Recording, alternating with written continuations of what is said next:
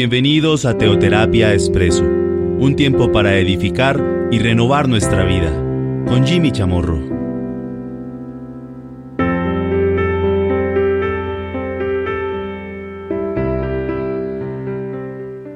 Buenos días, me complace estar aquí nuevamente en Teoterapia Expreso. Este es un espacio que estamos compartiendo todos los domingos, una cápsula, una píldora, la cual con el cual iniciamos este día domingo, como lo hacemos todos los domingos. Hemos venido compartiendo el tema de el fructificar. El Dios omnipotente te fructifique, te multiplique, así como se lo dijo Isaac a su hijo Jacob en Génesis 28, cuando Jacob, el hijo de Isaac, sale de su casa. Hoy vamos a ver algo que hemos titulado, que he titulado Hacer como yo.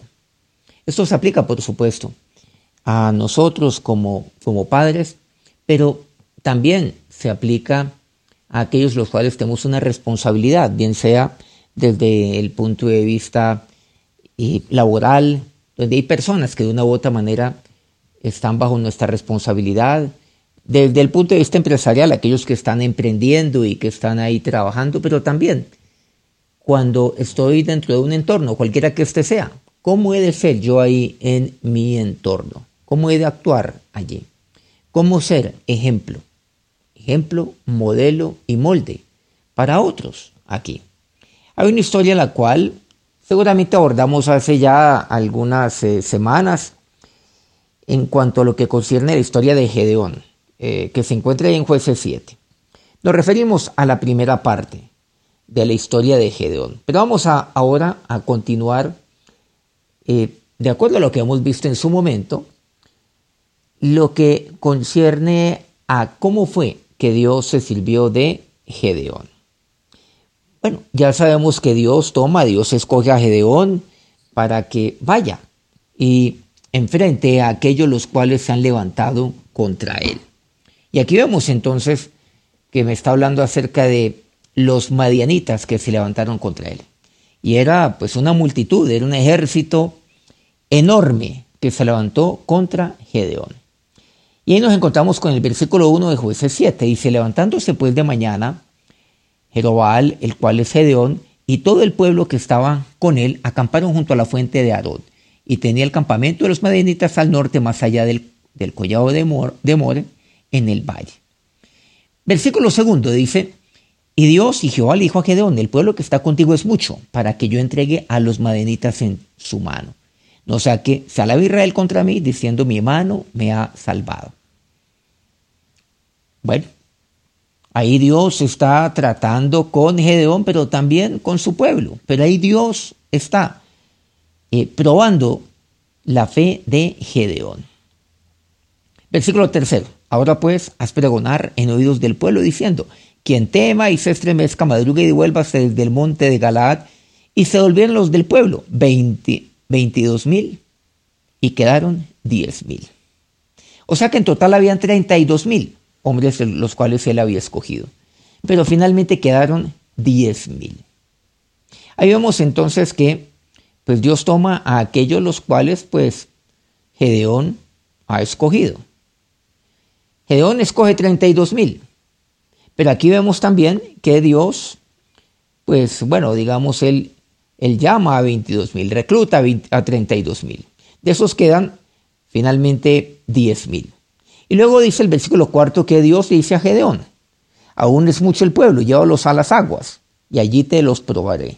Y del que yo te diga vaya, esté contigo, este, pues irá contigo.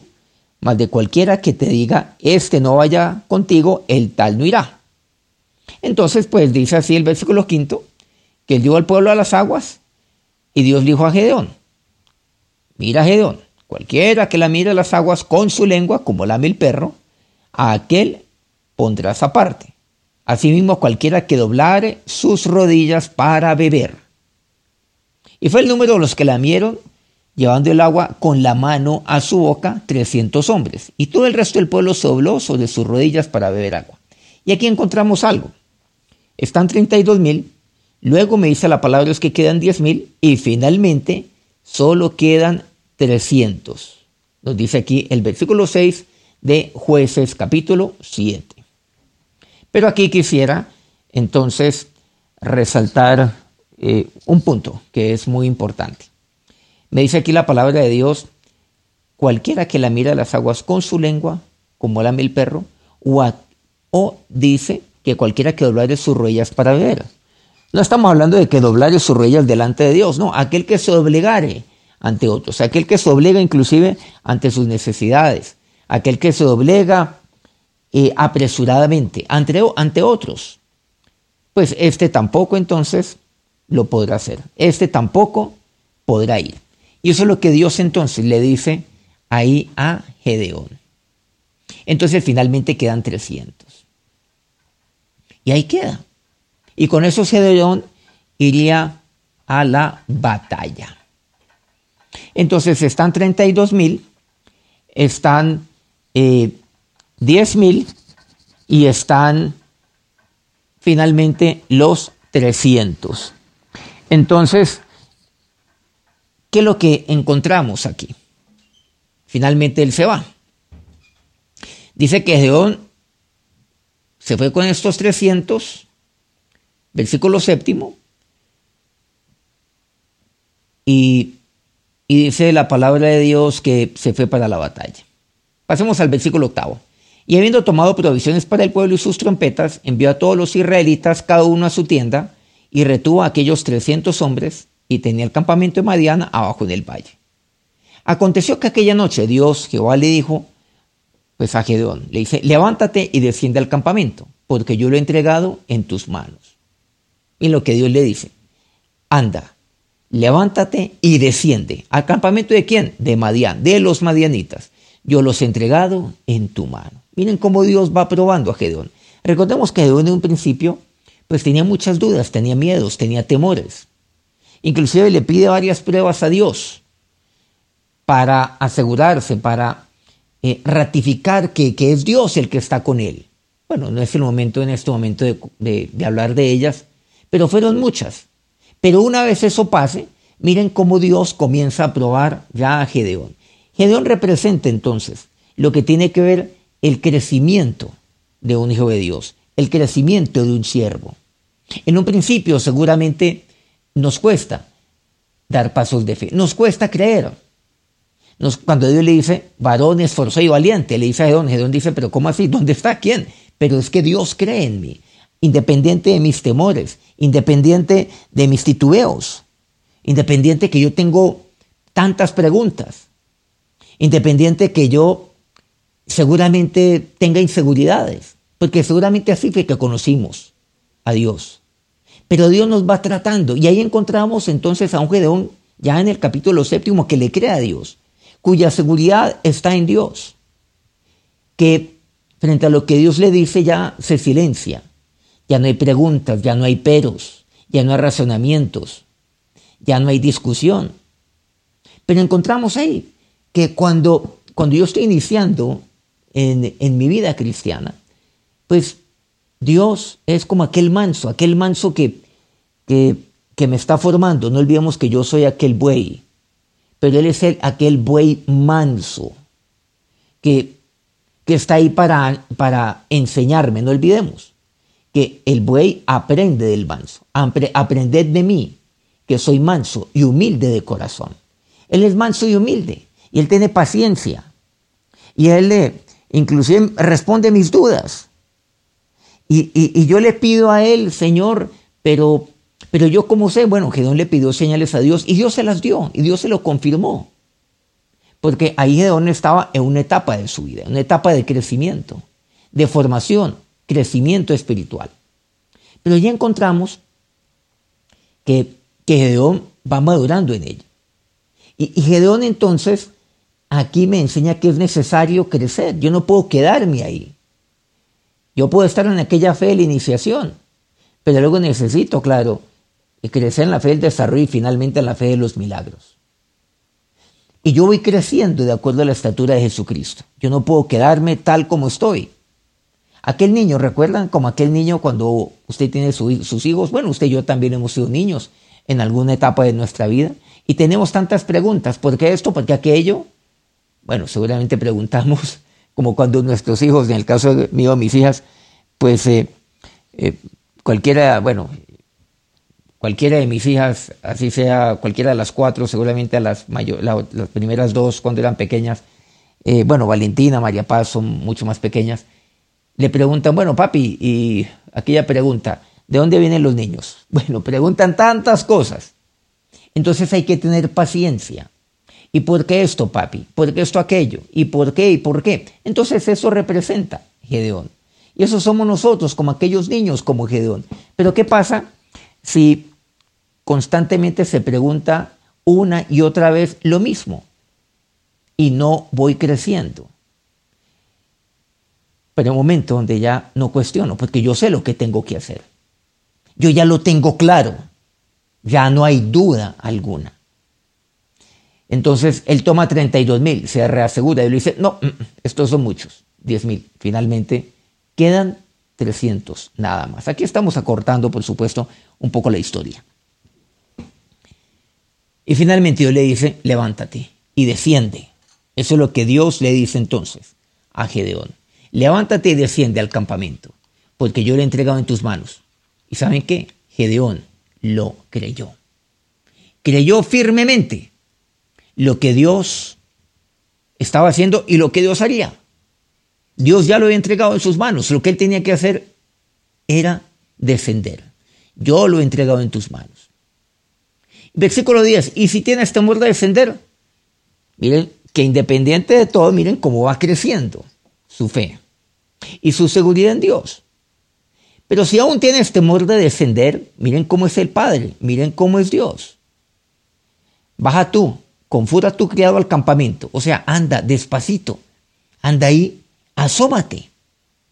O sea, como, como, como un espía, algo así, al campamento. Y oirás lo que hablan, pero lo único que harás es inteligencia, como llaman hoy en día. Vas a mirar, vas a, vas a mirar, vas a oír. Le dice, y oirás lo que hablan. Anda, si aún, bien lo que dice, si tienes temor de defender y batallar contra ellos. Entonces baja ahí. Naturalmente él había de bajar con, acompañado con su criado, su hombre de confianza, y, y habría de pasar, de bajar de una manera muy discreta, imperceptible, que no se notara y oirás lo que hablan y entonces tus manos se esforzarán y descenderás al campamento. Y ahora sí, y si te cabe la menor duda, ah, vas a ver que después de que tú, de, que tú descendas y oigas, se han esforzado tus manos y descenderás al campamento. El, hecho de que, de que Dios haya establecido promesas sobre mi vida, eso no quiere decir de que yo no me esfuerce. Por otro lado, que yo todavía tenga cierto tipo de temor, pero Dios está conmigo también para para formarme, para decirme tranquilo, vamos paso a paso. Dice, él descendió con furia a su criado hasta los puestos avanzados de la gente armada que estaba en el campamento. Luego dice, y los madianitas, los amalecitas y los hijos de Oriente estaban tendidos. Bueno, eran varios pueblos comandados por los madianitas. Tendidos en el valle como langostas en multitud. ¿Se imaginan cuántos eran? Con tan solo 300. Sus camellos eran innumerables, como la arena que está a la ribera del mar en multitud. Luego me dice, cuando llegó Gedone aquí, que un hombre estaba, dice, contando a su compañero un sueño, ahí, en el campamento. Y él estaba ahí como espía. Y entonces oyó una conversación que decía, y aquí yo soñé un sueño. Veía un pan de cebada que rodaba hasta el campamento de Madián y llegó a la tienda y lo golpeó de tal manera que cayó y la trastornó de arriba abajo y la tienda cayó. Y su compañero respondió y dijo, esto no es otra cosa sino la espada de Gedeón, hijo de Joás, varón de Israel. Dios ha entregado en sus manos a los madianitas con todo el campamento. Miren lo que escuchó, escuchó. Lo que él oyó es que entre ellos, claro, eh, ahí Dios como que causó sueño y se estaban llenando de temor uy, este sueño se va a cumplir. Y la interpretación del sueño es esto. Y nos dice, cuando Gedeón oyó el relato, dice el versículo 15 del sueño, y su interpretación, él adoró a Dios. Y vuelto al campamento de Israel, dijo, levantaos, porque Jehová ha entregado el campamento de Madián en vuestras manos. Aquí ocurre algo maravilloso. Ya, Gedeón adora a Dios. adora al yo soy, al Dios de la creación. Él adora al Dios que es desde antes de la creación. Al Altísimo lo adora. Entonces ya no hay duda. Vean qué importante, cuando yo tengo temor, ¿qué tengo que hacer? Claro. Yo tengo que adorar a Dios. Dios es mi seguridad. Pero si tengo todavía temor, Él va, él va llevándome poco a poco. Pero yo le adoro a Él y ya no tiene por qué haber inseguridad, no tiene por qué haber temor. Luego, ¿qué me dice el versículo 16? Pero sin embargo, pues Él se esforzó, pero Él tenía también una estrategia. El hecho de que Dios esté conmigo no quiere decir de que yo baje de una manera desordenada, irresponsable, no. Dice, y repartiendo los 300 hombres en tres escuadrones. Entiéndase, pues siendo equitativos serían 100 eh, hombres por cada escuadrón. Dio a todos ellos trompetas en su mano y cántaros vacíos, con teas ardiendo dentro de los cántaros. Y les dijo, miradme a mí y haced como hago yo. Este es para mí el pasaje clave. Miradme a mí y haced como hago yo. Fundamental.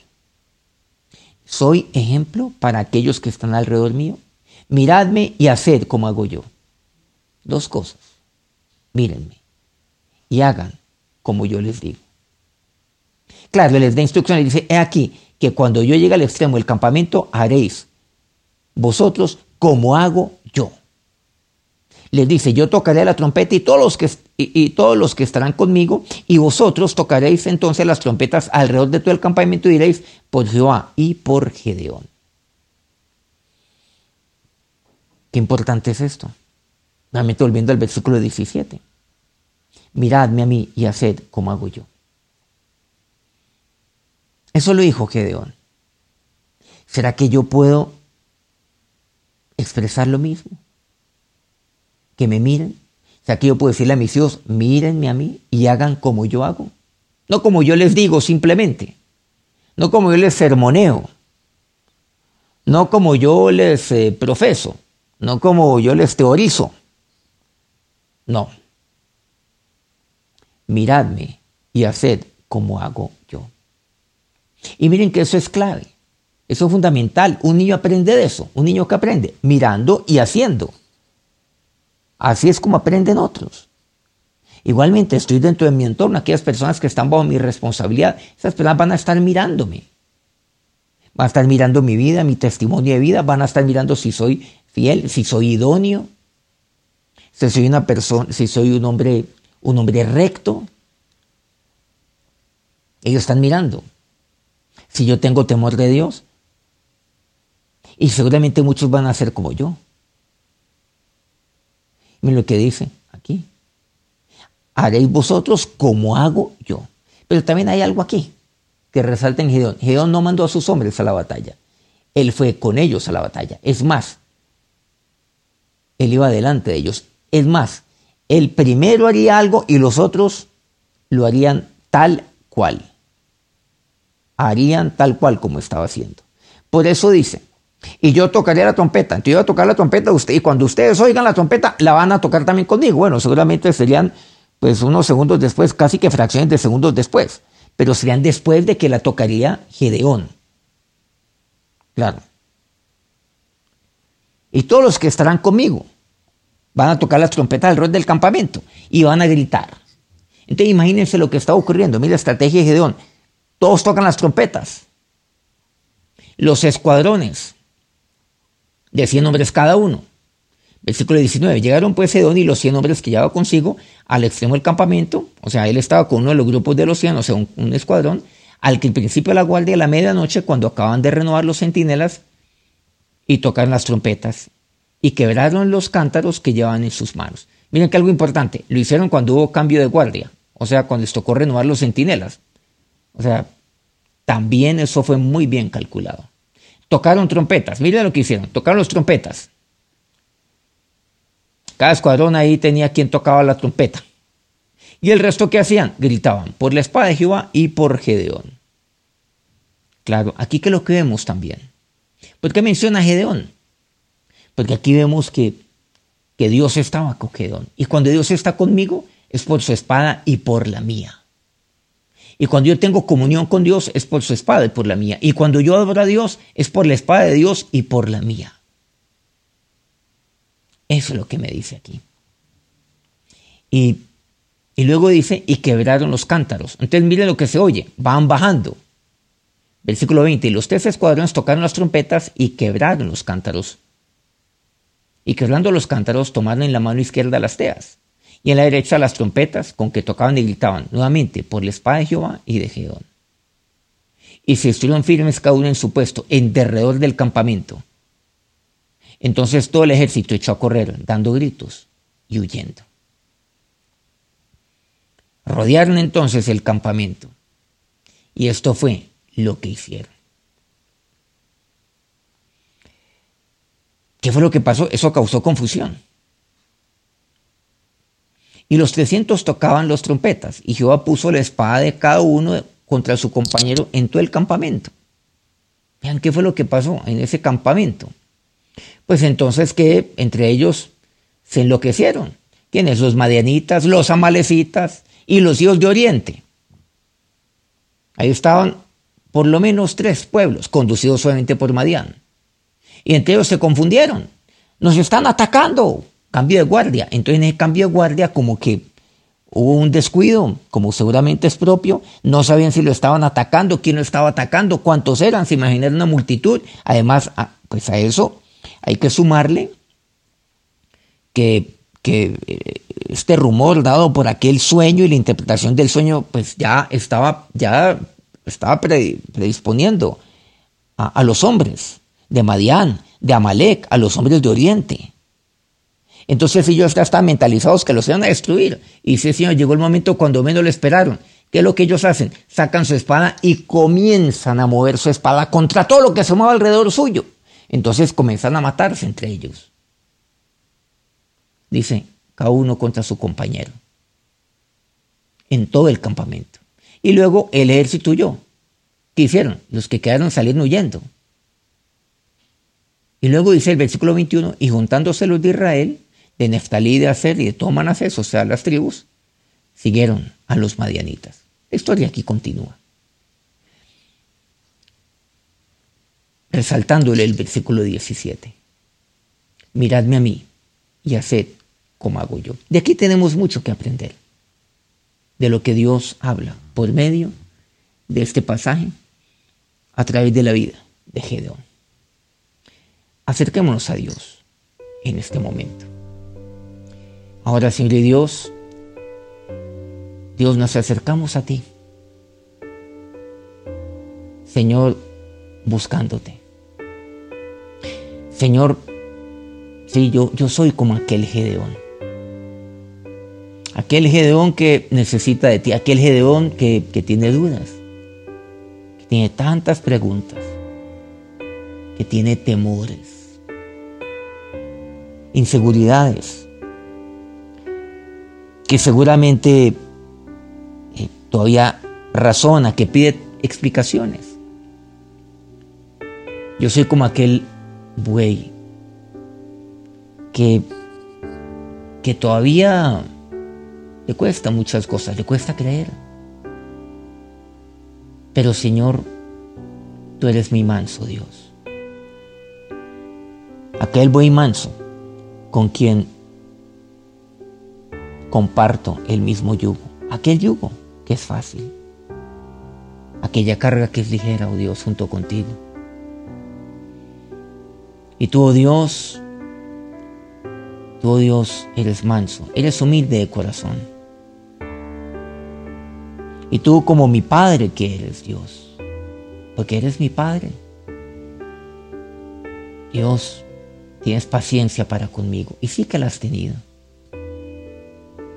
Entonces, ¿por qué me impaciento yo con mi familia, con mis hijos, con aquellos alrededor mío, mis compañeros de trabajo, mis amigos de trabajo o de universidad?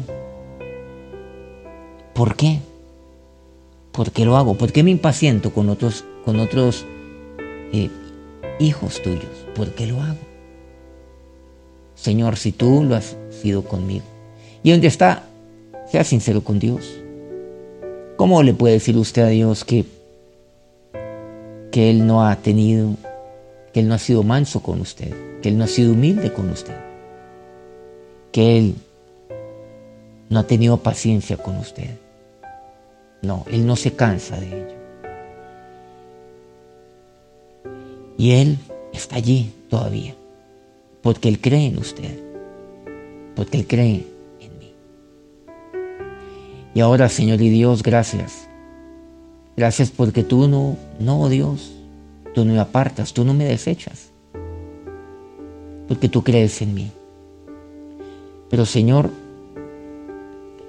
Dios, aquí en tu palabra tú me muestras también que si tú estás conmigo no necesito los 32 mil, ni los Dios, ni los 10 mil. Es más, tú te serviste de 300, pero el número no importa. Pero el único indispensable en mi vida eres tú, Señor. Dios, pero llega un momento donde ya, Señor, ya no puede haber duda. Incluso tú vas llevando poco a poco a Gedeón. Y aún si temes, anda, desciende. Oye, oye lo que están hablando ahí en el campamento de tus enemigos. Desciende con tu siervo. Tú testigo a eso. Tú mismo. Sé testigo de todo ello. Y va a ser cómo te vas a esforzar. Y Gedeón ahí adoró a Dios la respuesta que recibió a través de las palabras de los madianitas y de quienes ahí acampaban fue mucho más allá de lo que él esperaba. Ese eres tú, Dios, tu respuesta es sobrenatural, Dios. Y no tengo más que hacer que adorarte. Dígale, Señor. Y ahora yo te adoro a ti como que Dios lo hace. Porque tú estás conmigo. Gracias, mi Señor y mi Dios. Y tú me, llevas, a levantarme y a descender. Sabiendo, Señor, que la batalla siempre es tuya. Tú eres mi manso, Señor, pero ya hay un momento donde ya, ya no es momento de cuestionar. Ya no es momento de preguntar. Ya no es momento de, de pedir esto o aquello. Es momento de creer. Es momento de actuar por fe. Así como dice tu palabra en Hebreos 11. Sí, la fe. ¿Y qué decir de Gedeón, de Jefté? Ahí está el nombre de Gedeón, la fe de Gedeón. En Hebreos 11 también. Donde está aquí todo este decálogo de la fe, de los hombres de fe, entre los cuales está Gedeón. Pero Gedeón un momento donde no no creía, donde dudaba. Por eso Dios mi fe ha de cada día fortalecerse en ti. He de crecer en la fe, Dios. Ese es mi sistema inmunológico, Señor, y así lo hemos entendido. Esa es mi columna vertebral, la fe. Sí, oh Dios. Señor, tú me das la victoria. Y gracias porque tú desciendes conmigo, pero también me das la sabiduría para saber cómo actuar. O momentos angustiantes, difíciles. No, Dios, ya no es momento. Como tú dijiste a Moisés, no es momento de clamar. Dile a los hijos de Israel que marchen. Es momento de marchar. Es momento de descender. Gracias mi Señor y mi Dios, porque tú estás conmigo. Ahora, Señor, Dios, tú tomaste aquel, aquel buey, como era Gedeón, y le hiciste aquel, aquel manso, aquel que era ahora ejemplo, modelo y molde para sus hombres, para los 300. Ejemplo, modelo y molde de imitación. Miradme a mí y haced como hago yo. Ayúdame Dios. Esto quiero ser, yo quiero ser un padre, como tú, mi Señor, como tú, Padre mío. Seguramente a usted todavía le falta mucho. Dígale, Señor, pero en tu nombre, oh Dios, lo creo. Es momento de creer. Es momento de esforzarme como Dios. Momento de adorar. Momento de descender. Es momento, Dios, de actuar. Miradme a mí y haced como hago yo. Eso es lo que tú quieres, oh Dios. Te pido esto, Señor, que mis hijos vean en mí aquella espada de Jehová y mi espada, como una sola, mi Señor y mi Dios. Ahora que tu bendición sea sobre todos tus hijos y tus hijas en este día. Amén. Muchas gracias por acompañarnos aquí en Teoterapia Expreso. Dentro de ocho días nos vemos nuevamente en, eh, en una cápsula, en una píldora más que estaremos compartiendo. Dios los bendiga.